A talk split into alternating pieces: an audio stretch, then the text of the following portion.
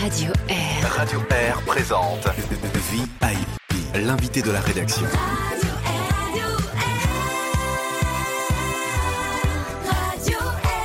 Dans VIP aujourd'hui, nous recevons Philippe Malidor. C'est notre vraiment intéressante personne du jour.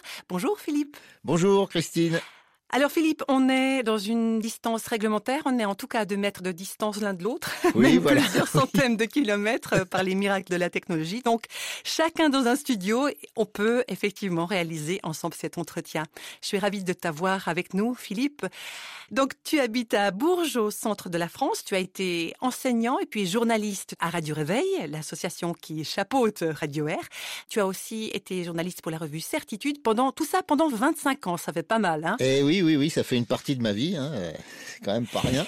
Et Philippe, on te connaît peut-être un petit peu moins pour ça, mais pourtant, tu es l'auteur de plusieurs ouvrages. Euh, tu es quelqu'un qui aime beaucoup la musique, donc tu as écrit la biographie d'une chanteuse que tu aimes beaucoup, qui s'appelle Valérie Lagrange. Et ça, c'était en 2000. Euh, J'ai dû l'écrire en 95 ou 16, donc 95 ou 96 pour les Suisses. Et euh, ça n'a jamais été publié sur papier, mais c'est disponible gratuitement sur le site valerielagrange.com. Voilà, pour les nostalgiques, entre autres de Valérie Lagrange, euh, allez lire cette excellente biographie. Et puis Philippe, tu as aussi édité plusieurs autres livres. Il y a Dix paroles pour tous, autour des dix commandements de la Bible. Il y a aussi Créer pour le bonheur. Et il y a aussi un livre que j'ai particulièrement aimé, c'était l'Évangile du bricoleur. Ah oui. C'était en 2000 2011. Et puis, le dernier en date, euh, cet ouvrage qui va faire l'objet de notre entretien aujourd'hui, Camus, Face à Dieu, qui est donc sorti tout fraîchement en début d'année aux éditions Excelsis. Alors, ma question, Philippe.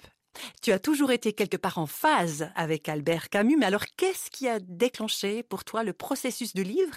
Est-ce que ce serait le 50e anniversaire du décès de Camus le 4 janvier dernier Alors c'est le ou ça n'a rien à voir? 60e. Alors je visais ça effectivement, euh, mais le bouquin je l'avais en projet au moins depuis son centenaire en, en 2013. Et puis ce qui ce qui a lancé le truc, c'est que je traduis actuellement des dictionnaires de théologie euh, issus des États-Unis. Et puis je vois un jour un article sur Nietzsche, j'en vois un sur le nihilisme. Je me dis tiens, est-ce qu'il y a un article sur Camus? Et il y en avait pas. Et je propose à Excelsis qui, qui, me commande ces traductions, euh, je leur dis euh, voilà, il faudrait faire une notice sur Camus. Est-ce qu'un tel euh, pourrait l'écrire? Puis si personne l'écrit, je veux bien l'écrire. Et ils m'ont dit écris-le. Puis je leur ai glissé dans la marge, éventuellement, j'ai un projet de bouquin sur lui, etc. Mais j'y croyais pas parce que j'avais déjà fait plusieurs tentatives à droite à gauche. Et me disent mais Banco, ça nous intéresse, on y va. Tu y vas, tu peux écrire. Donc ce que j'ai fait, euh, je l'ai écrit, je crois, en trois mois, dans les délais. Bon, faut dire aussi que j'y réfléchissais depuis pas mal de temps, que j'avais accumulé des notes, des coupures de presse, euh, lu presque tout Camus, etc. Donc euh, dans ma tête, c'était quasiment prêt. Mais j'ai fait des découvertes en, mettant le bouquin au point. Et notamment que Camus s'intéressait de beaucoup plus près à Dieu que ce que j'avais cru. D'où le titre Camus face à Dieu. Alors le titre, c'est Comte Sponville qui me l'a soufflé. Alors justement, parlons-en de André Comte-Sponville. C'est c'est lui qui a préfacé ton ouvrage. Comte-Sponville, tu l'as interviewé à plusieurs reprises. Et puis on peut lire justement dans, dans l'intro qu'il a fait qu'il te suit agréablement dans ton point de vue sur Camus, à part quand tu, je le cite, quand tu laisses entendre que l'idée de se convertir au christianisme a plus qu'effleuré Camus ou qu'il en aurait été empêché que par les errements de sa vie sexuelle. Ben oui, c'est ça, parce que euh, il y a une chose qui n'était pas très ébruitée euh, pendant des années, c'est que Camus était un homme à femme, avec un S à femme, même beaucoup d'S. Euh, il se le reprochait beaucoup par rapport à sa femme légitime, qu'il a toujours aimée d'ailleurs. Et moi, je pense que, enfin, c'est Camus qui a écrit à Jésus-Christ, on donne tout. Et ça, c'est un domaine de sa vie euh, où, bon, il, il pouvait pas lâcher, quoi, disons.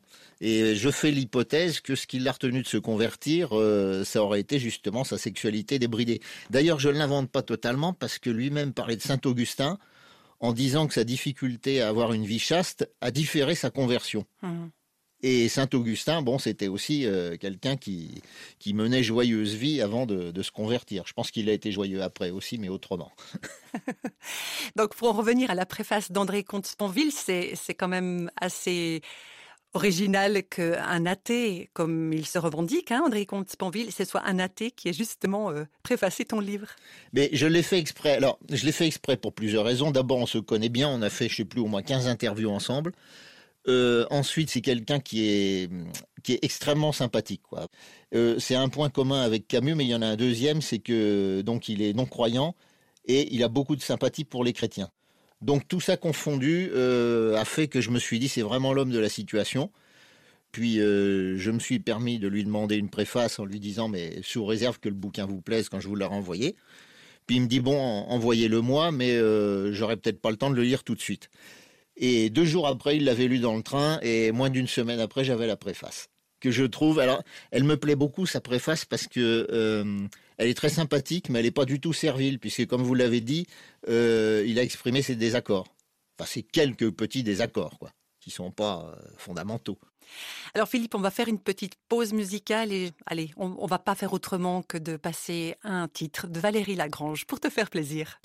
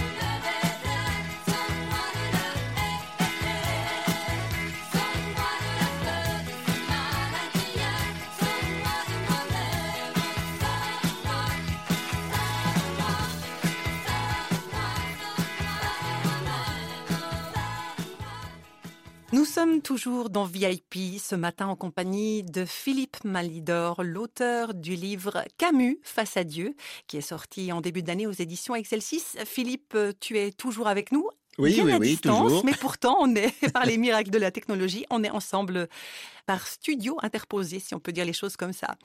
Alors, Philippe, dans ce livre euh, Camus face à Dieu, pour beaucoup de gens, la lecture de Camus, ben, ça ramène à des livres qu'on était obligés de lire pendant nos études, par exemple, à un âge notamment où on a peut-être un petit peu du mal à suivre la pensée de l'auteur. Euh, pour toi, Philippe, qu'est-ce qui rend Camus toujours si pertinent dans le monde actuel? Bon, déjà, il écrit bien et il écrit en général assez simple. Donc, euh, c'est quelqu'un d'accessible qui qui a pas du tout, il a pas une pointe de snobisme. C'est quand même, euh, c'est quand même à signaler. Et puis sur le plan de, sa pensée, euh, ce qui m'a toujours frappé, c'est que c'est celui qui a analysé le plus finement la condition de l'homme sans Dieu et sans aucune tricherie. Par exemple, il commence le mythe de Sisyphe en disant il n'y a qu'un problème philosophique vraiment sérieux, c'est le suicide. Bon, bah ça situe, euh, ça situe le problème. Et à partir de là, il fait un essai sur la condition de, de l'homme sans Dieu en se disant bah, si euh, s'il n'y a pas d'éternité, a priori la vie n'a pas de sens, bah, il va falloir lui en trouver un. Mais Hmm. euh, il n'utilise pas d'expédient pour trouver un sens, un sens à la vie. En gros, c'est le service du prochain, quoi. Dans cette euh, crise du coronavirus qu'on est en train de vivre, il semblerait que le livre de Camus, La peste, a connu un regain d'intérêt dans le public et qui Ah bah, il a quadruplé ses ventes. Il a quadruplé. ses ventes. Est-ce que c'est aussi dans cette crise qu'on vit que Camus reste pertinent? Ah bah c'est c'est même euh, c'en est même impressionnant. Alors pas tellement sur le côté prophétie etc parce que la peste c'est une œuvre de fiction. Bon il imagine qu'il y a eu une peste à Oran euh, etc. Enfin à la ville d'Oran. Mais c'est surtout les, personnages qu'il campe dans dans son livre dans son roman qui qui passe un petit peu en revue les, les différents types de personnages en temps de crise. Alors, il disait aussi que c'était une parabole de, de la peste brune, c'est-à-dire du nazisme. Il l'a d'ailleurs écrit en pleine occupation, euh, notamment en 42. Alors, vous avez par exemple le docteur euh, Rieux, dont on va s'apercevoir après coup qu'il est le narrateur de, de cette, euh, de cette épidémie, qui est un homme courageux, sensible et humaniste et qui va tout faire pour se dévouer euh, pour son prochain et, et sauver un maximum de vies. Il y a aussi euh, Raymond Rambert, qui est un journaliste parisien, qui va d'abord essayer de se tirer de la ville, et puis finalement qui va, qui va abandonner son projet et qui va devenir euh, un, des, un des collègues, on peut dire, de Rieux. Alors c'est un peu le résistant de, de 1943, lui, on va dire. hein. Et puis euh, il y a Tarou, qui est un personnage très important, qui est un peu le double de Rieux, qui est étranger à la ville, mais qui va être très courageux et euh, qui va se dévouer aussi. Et puis alors, il y a la figure du père Panelou, qui est très intéressante parce que c'est un jésuite, et puis qui va faire une prédication absolument incendiaire en disant, euh, bah écoutez, cette peste, elle vous a été envoyée par Dieu, c'est pour vous repentir, c'est parce que vous n'avez pas été assez ceci, assez cela. Et puis à la fin, euh, bah, il est complètement désarçonné et euh, il va plus trop savoir quoi penser. Parce qu'il il essaye en gros de justifier le mal, euh, et puis, bah, euh, ça, c'est un grand problème chez Camus, c'est euh, comment euh, être croyant dans un monde où le mal se déchaîne. Et notamment dans un monde où le mal frappe les enfants. Hmm. Voilà, voilà en résumé. Donc effectivement, on retrouve tous les types d'attitudes qu'on observe actuellement d'ailleurs avec cette crise du, du Covid-19, où il y a des gens qui sont admirables, qui mettent des choses gratuitement à disposition, qui font ce qu'ils peuvent pour leur prochain, et puis des salopards qui, euh, dévalisent des supermarchés ou qui attaquent même des camions, hein, ça s'est vu, alors qu'il n'y a aucune pénurie de quoi que ce soit. Donc euh, voilà, on retrouve les mêmes types de gens à, toutes les époques. Et en ce sens-là, c'est effectivement un livre qui, mérite effectivement le, le surcroît de vente euh, qui l'affecte.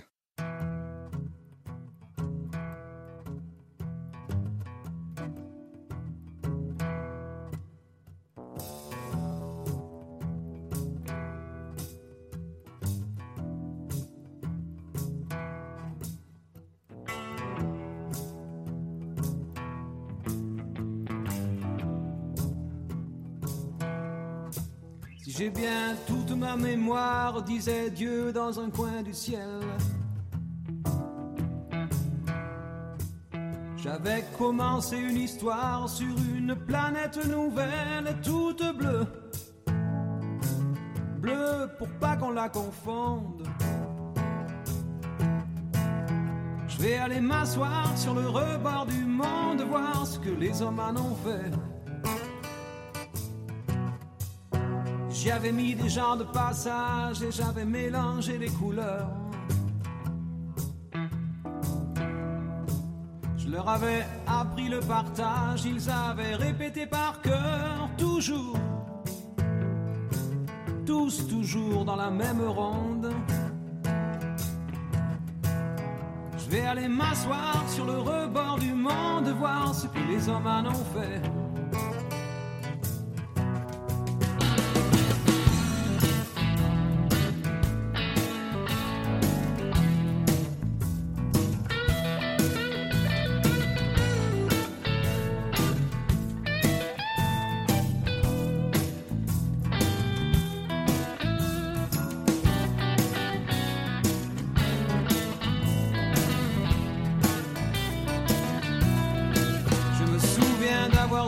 Hommes, pour chaque fille une colline de fleurs.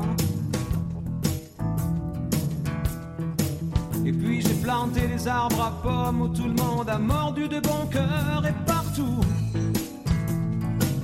partout des rivières profondes. Je vais aller m'asseoir sur le rebord du monde, voir ce que les hommes en ont fait.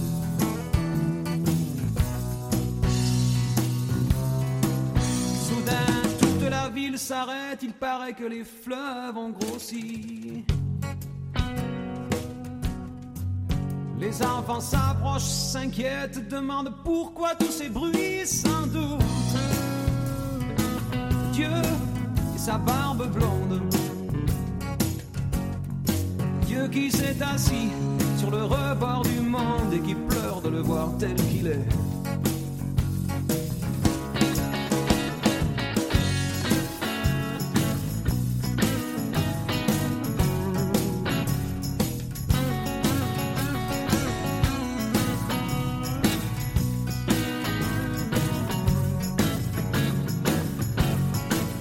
qui s'est assis sur le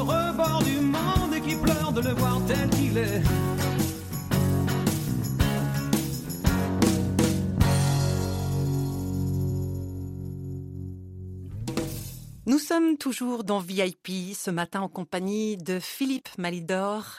Philippe, euh, je rappelle que tu es l'auteur du livre Camus face à Dieu qui est sorti donc euh, à la toute fin d'année euh, 2019 aux éditions Excelsis, euh, juste avant euh, l'anniversaire euh, du décès de Camus. Il est donc décédé dans un tragique accident de voiture le 4 janvier 1960.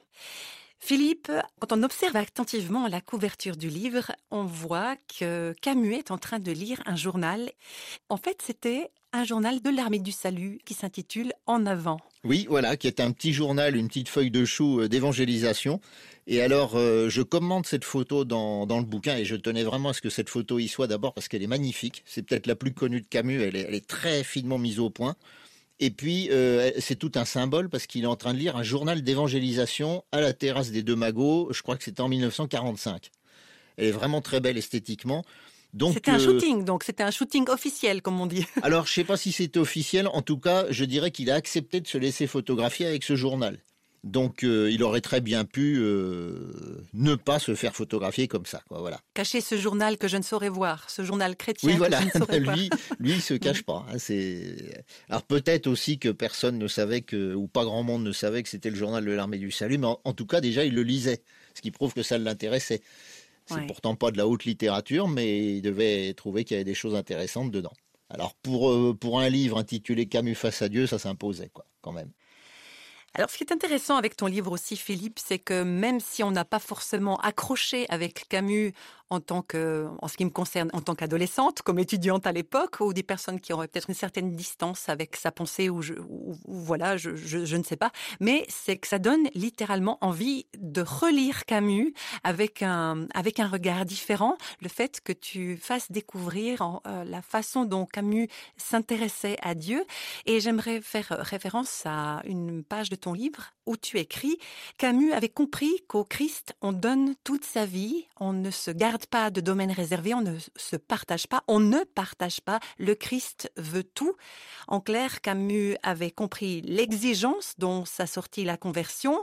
Avec Camus, c'est tout ou rien, d'où cette compréhension exceptionnelle qu'il avait de l'exigence d'une vie donnée au Christ. C'est très fort, ça, quand Ah bah, même. ça fait partie que- de son honnêteté absolue. C'est Mhm. c'est vraiment incroyable. Alors, ce qui me fait plaisir, tu as dit que ça t'avait donné envie de, de relire Camus ou de lire Camus, et il y a pas mal de gens qui me l'ont dit. Et ça, c'est vraiment le plus beau compliment qu'on puisse me faire parce que ça me ferait vachement plaisir que les gens euh, lisent Camus s'ils n'ont pas osé le lire ou le relisent s'ils ont commencé à le lire et lisent d'autres livres de lui parce que vraiment, euh, il le mérite. Et c'est vrai que concernant le Christ, euh, il avait vraiment bien vu euh, qui était le Christ. Il connaissait bien la Bible d'ailleurs. Il la commentait très bien, même depuis sa jeunesse, alors qu'il n'avait pas eu d'éducation chrétienne. Il avait une éducation catho, mais vraiment euh, hyper basique. Donc, euh, il avait un intérêt personnel pour le christianisme. Et sur le plan religieux, d'ailleurs, il s'est surtout intéressé au christianisme. Aucune trace de l'islam dans sa pensée, euh, ni de l'hindouisme, ni rien d'autre. quoi. Alors, par contre, la mythologie grecque, ça, il la connaissait parce qu'il s'intéressait beaucoup aux Grecs. Mais euh, sur le plan des, disons, des grandes religions contemporaines, il n'y a que le christianisme qui l'intéresse. Est-ce que euh, Camus ne ressemble pas en quelque sorte à beaucoup de nos contemporains qui s'intéressent au Christ, mais qui, en l'approchant de près, finalement, se disent mais c'est- trop exigeant de, Ben, de suivre le peut-être, Christ? peut-être, oui. Mhm. Euh, effectivement, d'ailleurs, je pense que la phrase que tu as citée le, le dit, quoi. hein. Alors, je sais pas si lui dirait trop exigeant, mais en tout cas exigeant.